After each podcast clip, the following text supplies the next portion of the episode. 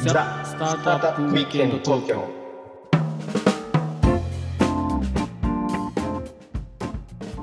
はい、皆さんこんにちは。はい、こんにちは。ロックアンドウィステリアのウッディです。ひろきちゃんです。今日もザスタートアップウィークエンド東京の時間がやってまいりました。はい。はい、で、えー今日のテーマなんですけど、はい。ちょっとね、今まではまうあんゲームの話とか、結構ね、スタートアップ関係ないんじゃないかっていう うん。話題が多かったじゃない？うん。ちょっとそういうのも差し込みましたよね。差し込んだよね。はいはいはい。えなんで、まあたまにはね、ーうんたまにはっていうそのおかしいんだけど そういう番組なんであれなんだけど、まあ、スタートアップ界隈のことをやるのもいいんじゃないガチでいきますか、スタートアップ界隈。はい、はい。えーちょっと前のニュースなんだけどうん。ついにですねあのほう日経新聞のニュース7月4日2022年7月4日のですねニュはーいスなんですけど、あの GPIF あるじゃないですか、うん。ありますね。うん、正式名称ちょっとややこしいんですけど うん。長いよね、多分ね。長いですうん。年金積立金管理運用独立行政法人とうん。まあ言うんだけど、まあ、みんな年金年金っていうんですねうん。でそれがようやくその VC のあーところに入ってきたと、直接入れたわけですか、年金が。えっ VC とね、に一。旦そのまあ運用委託されている、うんう。ーまあ、会社さんからはい。なんですけどまあまああの元はといえば年金だということで、うんうんあのグロービスキャピタルパートナーズに入ったとうん。おお、グロービスに入ったんだ。どれぐらい入ったんですか。額自体は多分公開されてないんだけど、ほうほ GPIF がえー運用委託しているう。う三ん。菱 UFJ 信託銀行、はいまあ、。ここからあの GCP ですよねは7号に対して、えーまあ、出資をしたと、い。なるほど。はい、いうことで、うまあ、実際にこのグロービスの7号もファーストクローズのニュースがね最近入ってきましたけど、はいはいはい。 500億円で一旦ファーストクローズしたとおお大きいファンドになってますねグロービスさでかいん、ですなるねほどうーうんんファンドもまあ大きくなって実はちょっと前の1個前のね5号もまあまあでかいんですけど、うんうんはい、あの7号はさらにファーストで500になったということなんでファーストがあるってことは一旦クローズしてセカンドも募集するっていうことでいいセんでカすンかドがあるのか、まあ、いきなり次がファイナルなのかちょっと分かんないですけど、うんまあ、それはまあ蘇生の仕方ですけどねちなみにちょっと質問していいですかあどうぞどうぞこれはなんでそのファーストとかセカンドとか分けて集めるもんなんですか会社さん会社さんによって始めたい時期ってそれぞれ違うし、なるほどうんちょっとあの今はあの計画してないんだけど来年度の予算で入れたいみたいなこともあるかもしれませんよね。ってことはえっと一あのまあ一旦ファーストクローズしたら運用自体はスタートするという理解でいいのかなですです。もうそのなるフほァどーストクローズで入ってきたあの LP さんに対してうんうんまあ、最初にい、まあ、一般的には一番最初のそのキャピタルコールっていう形で、うんえーまあ、出資コミット金額の、まあ、何パーセントってあらかじめ決まってるんですけど、はいまあ、それをキャピタルコールで一旦集めちゃってキャキャッシュとしてねでそこからまあな最初の、おまあ、行動に早速移していくっていうことがまあ多いですけど、まあ、それはファンドさなるほんまちまちな感じではありますよね。うんうんうんうんでこの年金が入ってきたっていうのはまあすごい実はまあすごいニュースっていうか、うんまあ、膨大なその運用残高を誇ってるわけじゃないですか年金はって。いはいでそれが今まで、まあ、VC っていうかそのベンチャーキャピタルっ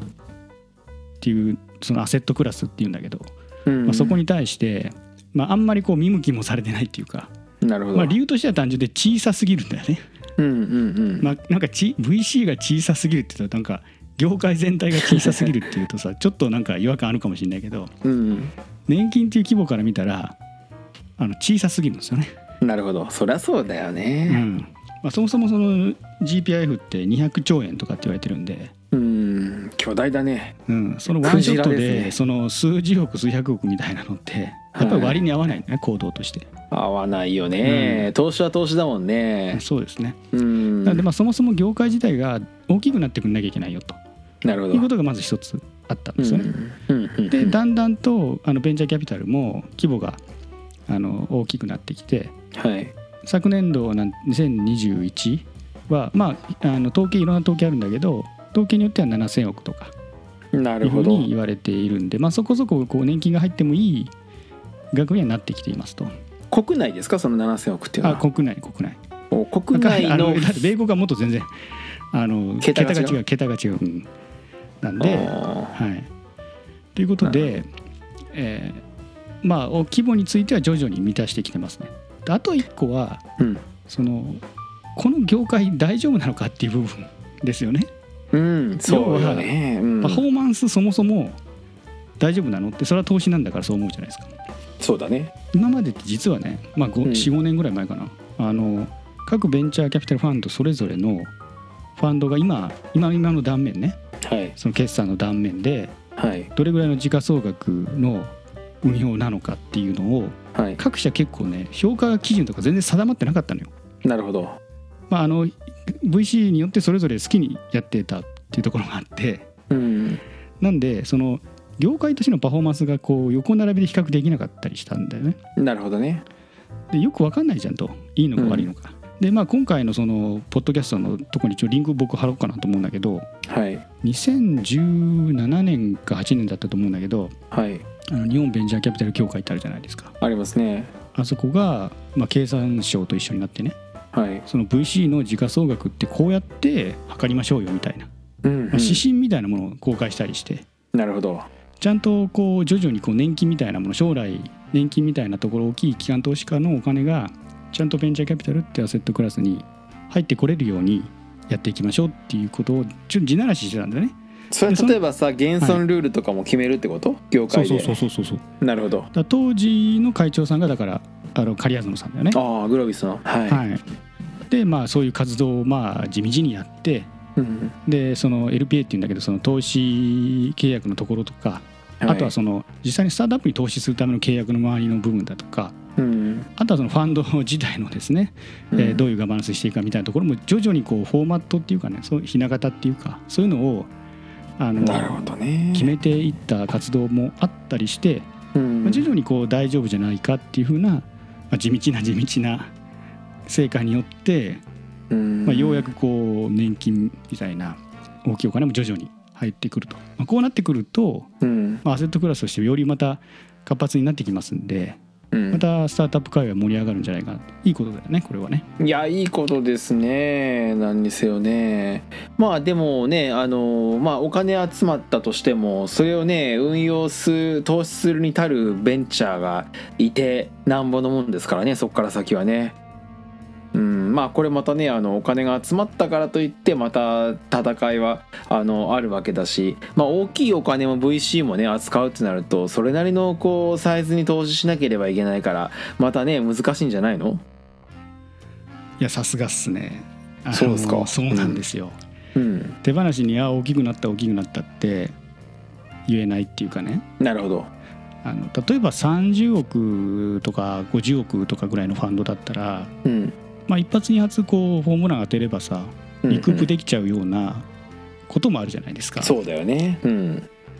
だけどファンドサイズがやっぱり500億とかっていうふうになって大きくなってくるとうんやっぱりそれなりにあのものすごい成果を上げないと実は難しいんですよ、なるほどファンドってあの普通普通っていうか まあまあそうそうみたいな感じの成績って倍ぐらいでうんでまああの平均点っていうかそこそこやったよねといいんじゃないみたいなのって大体3倍とかって言われるんだよね。なるほどねうんでそうすると3倍だとまあ仮にベンチマーク3倍だとしたら、500億集めちゃったらですね1500億にしないといけないわけです、ほうこれ普通になんかマーケットを考えたらなかなかの至難の技の話ですねでしょ、うんで例えばさユニコーン企業スタートアップをはい一社輩出して、まあ、仮にユニコーンで上場しましたとはいでそのタイミングでシェア10%持ってましたとうんするとこれでまあ100億円ですよね単純に考えたそうらですねうんだからユニコーン1社で100億円しかないんですよなるほどまあ、20%持ってたら200億だけど、まあ、あのうん1社で20%持つって、まあ、あんまりこう考えづらいので、確かまあ、に仮に10%とかっていうふうに考えると、うんまあ、1社ユニコーンが上がって100億うんで1500ですからね、そうだようんねだから15社ユニコーン出せるうん15社ユニコーン出してファンそのファンドの運用期間の間に15社出して、まあ、10年とかですよね。ちなみにですねフッディね、はいえっと、500億ありますとこれ500億円っておそらくグロービスはシードアーリーレイターまで全部くまなくやってるんでしたよね確かうん、とはいえまあ前の方はあんまりやんないんじゃないもうそこまで大きくなっちゃうと。うんってことはだでもさ何人でそのお金をこうやらやらなきゃいけないのいやまあそれは各社さんどういう戦略かによるとは思うんですけど、まあ、GCP の場合はまあウェブサイトに行けば丁寧にこうバイネームでいろいろとなキャピタリストの名前と、ね、出てますから、まあ、それ数えりゃいいんですけど、うんうんあの500億っていうふうになるとですねはいあのまあパフォーマンスが大変だっていう。いうことにも加えてね、まあ、さっき言ったみたいに、うんじゅ15社ユニコーン出してやっとでそそのそれぞれにちゃんと10%持っててうんそれで1000ようやく1500に達するみたいな感じなんでうんじゃあその日本で15社ユニコーン上場させなんか最近じなんかユニコーン思い浮かびます上場したいやー最近どこなのもうメルカリとかの後って何かありましたっけまあ、メルカリ特に印象的ですよね結局7,000億とかになったっていうところがあるんで、うんまあねあのそういうのはすごく有名ですけどあとなんかスマートニュースとかねまだ上がってない上が上ってない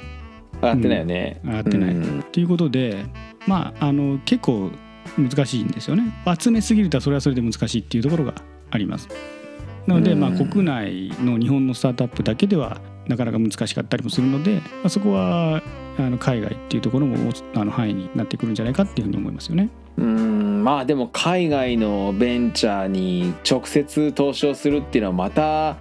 のー違うノウハウというかねあのなってきますよね。結構難易度高い勝負をこれから、まあ皆さん、まあ、すっごい優秀な方が揃ってるんでそうだまあね。さすがに、まあ、そこはあの大丈夫なんだろうとは思いますけどうんそのまあとはいえそのキャピタリストの能力に関係ない部分でしんどい部分っていうのはうんその GP コミットってあるんですよ。なるほど。 GP GP コミットの存在自体は実はあまり一般的には知られてなかったりするんですけどうんひろきちゃん知ってましたこれ GP コミット GP コミミットっていうのは LP の出資額に対して何割かを GP のキャピタリストが出資するっていうそういう意味ですかああそうですまあそんなような感じですなるほどで。実際ファンドがあのあってそのうちのなんか1%とかっていうのが多いのかな、なるほど。うんまあ、そうするとさ500億のファンドだとするとうん5億円は GP が自分のポケットマネーを出さないといけないそれは法人として出すわけね。いやあの GP が出すのだから GP に並んでる人、だから GP が法人の場合は法人が出すけど、うんその GP に個人名が並んでるでしょファンドの場合はうんそのそうだね。あの会社ももちろんいろんな手続きのために GP に入れることはもちろんありますよなんとか、うんあキャピタル株式会社みたいなものうんで、えーそれと並列で、えー無限責任組合員として、えー GP を個人が 2, 人3人と入ってるケースあるじゃないですかありますね。なので、まあ、500億の1%だとしたら、まあ、契約にもありますけど、まあ、1%だとしたらあー5億円をその GP がファンド期間中に絶対出さなきゃいけないんですよ自分ではあみんな出してるってことそのパートナーの人たちは。そうですそうかそうかなるほど。だからまあ30億ぐらいのファンドであればうんあの GP コミット3000万円ですよねうんうんうん、 3000万円は絶対自腹で出さなきゃいけないですうん、まあちょっと現実的だけどね3000万ぐらいだったらなん3000とな万く、円ぐらいだったらまあ現実的だよねうんまああの一気に出すわけじゃなくて投資ごの度ごとにその金額の1%を出していくっていう感じなので、うんうんあのうんまあ投資期間でならせば5年とかなるほど、で3000万円出すっていう感じなんだけどうんなのでうんとはいえそうするとさ年間でならすと大体まあ600万円ぐらいうんで30億円ぐらいのファンドだったらまあ GP っていて3人とかうんぐらいじゃない、うんまあ、そうすると、えー、1人大体200万円だよねなるほどはい、が年間で出さなきゃいけないポケットマネーの額だかなるほどねうんら GP コミット結構構重いっていうのは割とまあいろんな界隈で聞かれる話であってうんまあちょっと重いといえば重いしまあそれぐらいだったらまあちょうどいいなんていうのこうね自分ごとにできるようなお金の気もするしだけど500億の1%を何人で割るってなるとちょっと話のレベルが変わってくるよね。そうなんですよその500億だったら5億円でしょうんで5年で5億円使いますってなるとうん1年で1億円うんで GP が、まあ、仮に5人ぐらいいたとしたらはいあの2000万円毎年払っていくっていうことだよねそうよねそうなのいやいやいや、まあ、だからその分その、ね、あの500億あれば管理報酬、まあ、仮に2%だとしても10億円あるので、うんまあ、その10億円の運営費の中のキャピタリストに行く人件費の中で、まあ、ある程度は賄える部分はまあもちろんありますけども2%が、えー、とつまりそのファンド自体の運営費として、えー入ってくるような契約がなんとなく一般的って感じかな。一般的ですでだ全期間ファンド例えば10年だとした時にうん10年間を2%でならしてもらうっていうパターンもありますしなるほど。最初投資期間ずずーっとあの活動でお金かかるわけじゃなくてやっぱり最初の投資期間がいっぱいお金かかって、うん、で組み入れ終わったらさあとはもう別にそんな新規でそんなにあのお金かかんないっていうことであればはいはいはい、最初のその投資期間だけ2.5%にさせてもらってなるほど。で投資が終わったら徐々にそれが下がっていくとかなるほど。あるいはもういきなり1.5%に下げるとか、まあ、いろんなその VC によっていろんな契約があるんですよね。なるほど例えば GP コミットが、えー、1%だとしますとそれでえっ、となんていうの運営いた運営費が、えっと2%だとすると、まあ、1%分ぐらいは人件費だからほとんど人件費ってことでしょその2%っていうのは。まあ、あの VC で必要なお金って、うん本当キャピタリストの人件費とかオフィスとか、はい、まあ、あとはそのファンド監査とかの費用だよね、なるほど。うん、あのホームとか財務とかの。うんうんうんうん。であとはその、まあ、額が大きくなっていくとさすがにその手で何やかんやってるわけじゃないと思うんでシステムも必要だと思うんで、確かに。まあ、システム構築費だったり運営費だったり、うんまあ、もろもろいろんな管理コストがかかってくると思うんで、うんまあ、そこはあの必要になってきますと。ちなみにあれですかその例えばですよ、えっと500億円の,、えーっとまあ、その2%をもらいますで最後、えっとファンドをクローズした時の、えっと生産価値が1000億円だったとしますそうなったらどういうふうに取り分を分け合うんですかあの次に話をしようとしたところどんどん先に先にこうお聞いてくるんすでいまさせんすがですね。いやいやちょっとあの好奇心の塊と言われてるも んですいませんいいですね本当にはいまあ、あの一般的な話をするだけであのはい GCP がどうこうってわけじゃないんだけど、はいあのいろんなスタイルがあるんですねそのファンドの得た収益をどうやって LP に還元するかっていうのはうんうそれはあの LPA の中でやっぱり定めていいかれてるんですよ。んなるほどでえっとまあ GP コミットの話にちょっと戻らせていただくとねはいすいません先進みすぎああいてやいやいいです、はいいいですあのまあ年間仮に1億円かかったと、まあ、それをまあ5人のキャピタリストで分け分けすれば、まあ、1人2000万円とかはいなってきますうんこれをあの、まあ、しんどいですよねうんだからまあそれを、まあ、お金貸してくれるのはあるんですよ、ほうまあ、そこ誰はが貸すの信用みたいな感じだけど、まあ、銀行であったりだとかあるいはそのファンドのその会社でなんとかキャピタルパートナーズ株式会社みたいなところからはい一旦借りるとだからまああーあの過去にその1号2号3号って歴史があれば、はいまあ、ある程度そのファンドの GP になってる会社の方にもお金が入ってるので、 うんまあ、そこから、まあ、要はロックオンするわけですよね なるほどねあのキャピタリストがこうやめられないように、なるほどなるほどはい、するっていう貸すわけだだいやーなんかあれだねあのなんちゅうかうまくできてるねうまくできてますよね、うーはい、ん、、だからまあその GP コミットを貸付サービスみたいなのをやったら儲かんじゃないか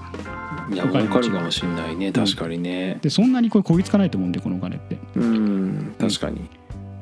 でじゃあ1号の時どうするのって話じゃないですかうんうんそういう歴史もなくてはい急に始めちゃいましたと。はい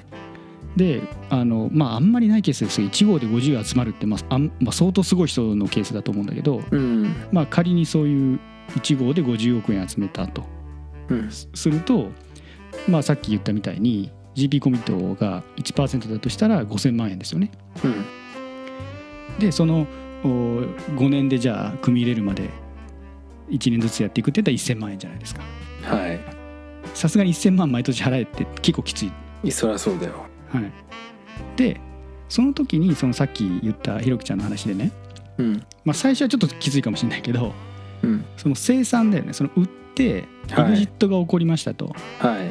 まあ、MAEXIT なり、まあ、奇跡が起こってすぐ IPO が起こったりとか、うんまあ、そういうふうにして、まあ、1年2年後に何らかの